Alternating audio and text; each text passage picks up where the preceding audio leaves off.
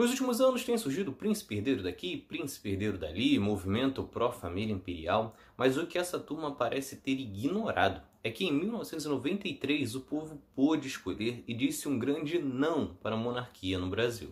É Pilatos lá na Bíblia quem nos diz, e também faleceu por ter pescoço o infeliz autor da guilhotina de Paris. O movimento por um plebiscito surgiu na elaboração da Constituição de 1988. Na ocasião, o deputado federal Antônio Henrique Bittencourt da Cunha Bueno elaborou uma emenda para que o povo pudesse escolher que o país voltasse para um regime monarquista ou se permaneceria na República. Cunha Bueno defendia que a época de Dom Pedro II o Brasil viveu o período de maior estabilidade de sua história.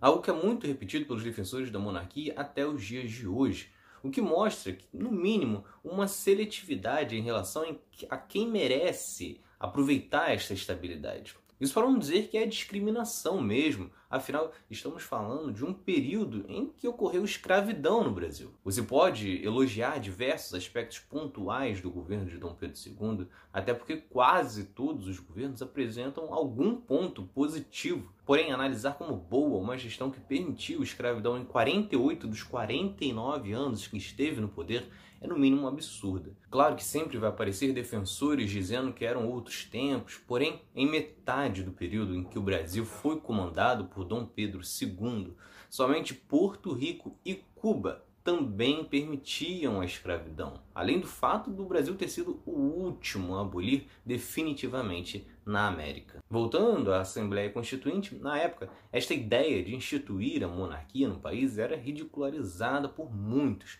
algo não muito diferente do que vemos hoje. No entanto, Cunha Bueno se aproveitou que era um momento em que ocorriam diversas negociações para que emendas fossem aprovadas, então ele conseguiu colocar esta ideia em uma fusão com outras seis emendas. Desta forma, defensores de cada uma delas se juntariam e votariam para aprovação de todas, fazendo com que fosse possível com que todas passassem. Muitas lideranças políticas famosas participaram disso, como Mário Covas e Fernando Henrique Cardoso. Um dos motivos que contribuíram para que esta emenda estivesse realmente nesta lista da fusão era que neste plebiscito também seria escolhido se o sistema seria parlamentarista ou presidencialista, algo que era desejo de muitos políticos da época, mas que havia sido rejeitada na votação da nova Constituição. Agora aprovada, a medida estipulava que o plebiscito seria realizado em 7 de setembro de 1993, no qual o povo iria escolher entre presidencialista e parlamentarista e entre monarquia e república. Em 1992, uma emenda constitucional alterou a data e antecipou para 21 de abril de 1993. Foram então diversas campanhas na televisão, rádio, jornais, algo que contribuiu para tirar os herdeiros da família imperial de um verdadeiro anonimato.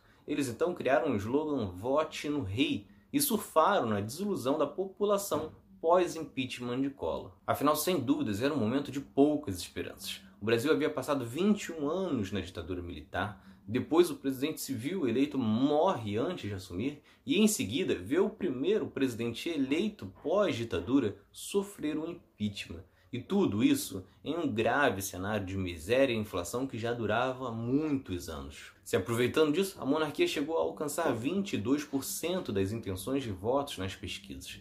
Neste sistema, o principal concorrente era Luiz Gastão de Orleans Bragança, mas Pedro Gastão também se julgava sucessor em um racha da família que dura até hoje.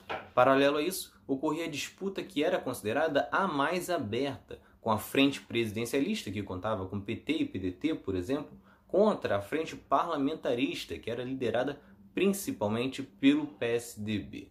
O curioso é que o PSDB, que era contra o sistema presidencialista na época, alguns anos depois, quando chegou ao poder, buscou aprovar uma emenda constitucional para permitir a reeleição do presidente. Mas, apesar das disputas, campanhas e trocas de farpas de todos os lados, o plebiscito não trouxe muita surpresa. Na disputa pelo sistema de governo, o presidencialismo ganhou com grande vantagem.